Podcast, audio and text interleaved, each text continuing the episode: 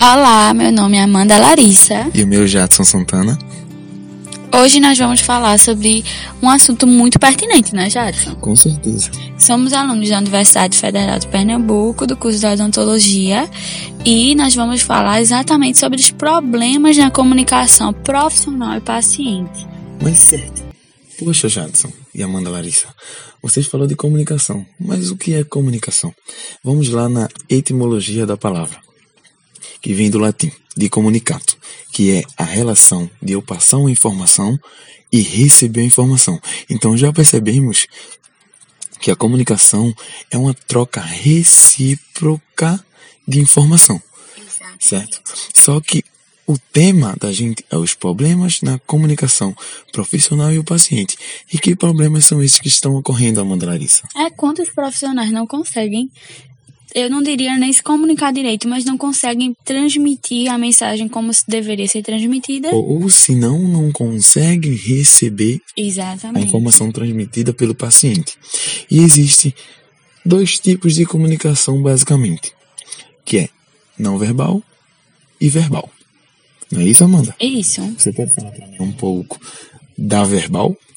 A comunicação verbal, ela acontece por meio das palavras. E o profissional, ele já sai, a gente quando se forma na universidade, a gente já sai preparadíssimo para usar vários termos técnicos com a cabeça bem cheia, com a linguagem bem rebuscada. E os, e os pacientes, exatamente, não estão aptos é, a ouvir esses detalhes, a riqueza de detalhes, essa linguagem profissional e técnica que costumamos utilizar. Com toda certeza. Resumindo, o paciente chega a um determinado consultório, seja de odontologia ou de outro profissional da saúde, chega sabendo sem o que está e acaba saindo sem saber o que está. Exatamente. A linguagem desapropriada é quando o profissional de saúde ele não percebe que grupo social o paciente ocupa e isso dificulta a linguagem. Ele fala para alguém de classe alta quando na verdade ele está atendendo alguém de classe média baixa ou certeza. vulnerável. Isso é um determinado problema na nossa classe de profissionais. Pelo fato de queremos nos comunicar com todas as pessoas de uma apenas forma.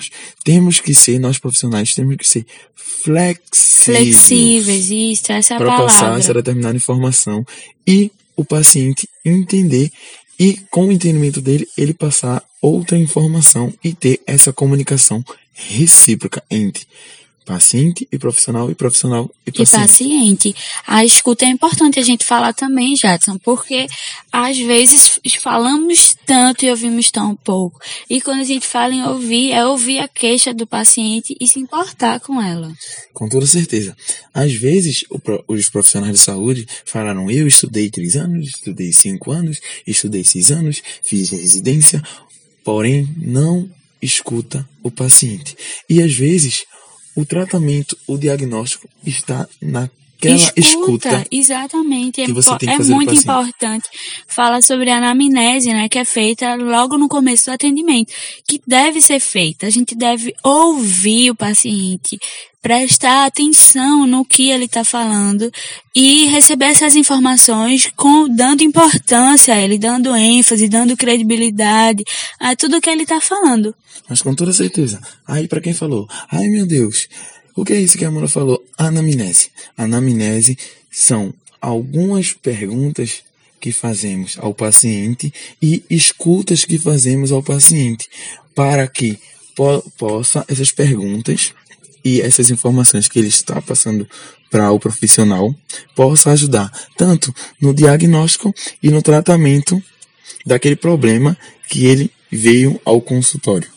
É importante falar também que a gente está falando muito sobre como o profissional se comunica com o paciente, mas é bom falar, Jadson, que o paciente, muitas vezes, ele não sabe relatar o que ele sente, sabe? E isso prejudica muito essa comunicação, porque o profissional, às vezes, ele até nem consegue fechar o diagnóstico pelo paciente estar tão fechado. Com toda certeza, Amanda Larissa. E um dos maiores índices pelas estatísticas que fazem com que esse paciente não tenha uma comunicação adequada e o profissional não entenda é o medo. o paciente já vai ao consultório, por exemplo, odontológico com medo. Por isso, ele não se comunica como às vezes ele poderia se comunicar melhor. E isso vem do profissional. O profissional deve criar métodos adequados para tranquilizar esse determinado paciente, para que ele se sinta pelo menos um pouco à vontade para se comunicar. Claro que o medo é uma coisa humana que todos vão sentir, mas o medo pode ser neutralizado por métodos. E esses profissionais devem ter métodos para neutralizar ou reduzir ou atenuar esse medo, não é, Mandralissa? Isso, e quando a gente fala em medo, a gente fala na comunicação imediatamente não verbal. A gente percebe que o paciente está com medo não é porque ele chega e fala, eu estou com medo. Nenhum paciente diz isso. Mas é a comunicação não oral. Como assim? Eu percebo a característica dele, a expressão facial dele, como ele senta na cadeira odontológica e tudo isso vai me dizer. E aí, o que é que você tem mais a falar sobre comunicação não verbal, já? Pronto, um exemplo. Um dos maiores exemplos que a odontologia passa ou a medicina, um exemplo. Um determinado indivíduo vai a um consultório e ao chegar ao consultório o profissional percebe que ele tem algum tipo de deficiência. Eita, alguns profissionais se assustam. Esses profissionais que não estão preparados para atender. atender esses pacientes deficientes. Qual tipo de deficiência é corriqueira? Deficiente visual, deficiente auditivo ou algumas pessoas que têm distúrbios psiquiátricos, psíquicos, psíquicos né? E isso o profissional tem que estar tá adaptado e deve utilizar métodos. Se o profissional tem métodos para se comunicar com esse tipo de paciente, ele vai fazer um diagnóstico e um tratamento ok. Mas se ele não tem, ele vai ter uma séria dificuldade. E isso é um problema, assim como o nosso título traz. Se um paciente com deficiência visual chega a determinado consultório, o que eu devo fazer, Amanda Larissa? tem que ter muito cuidado, porque se a gente não consegue atender esse, esse paciente de maneira adequada, eu posso até acarretar problemas futuros na saúde até bucal dele, de ele evitar ver um dentista assim para o resto da vida, exatamente por uma experiência negativa.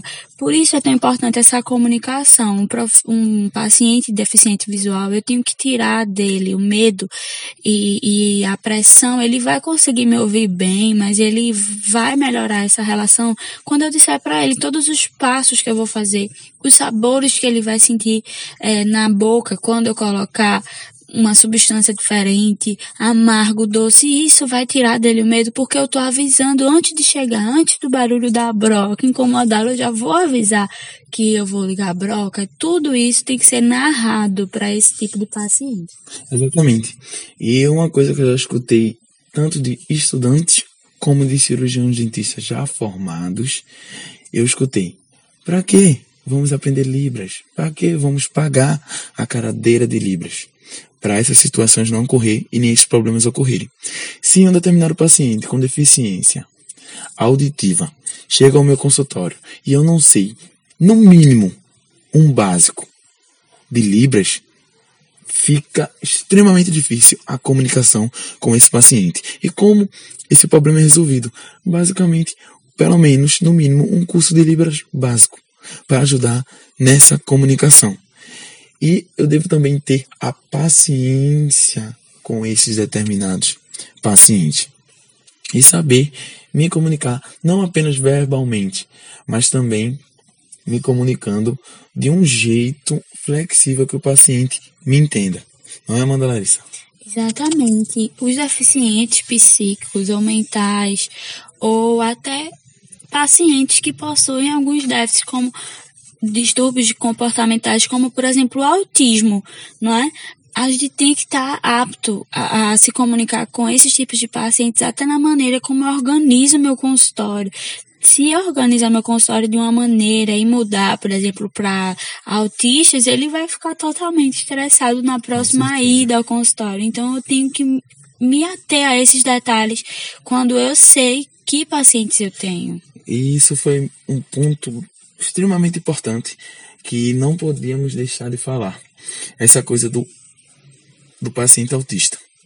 Se chega um paciente autista ao meu consultório, o que é característico de todo paciente autista?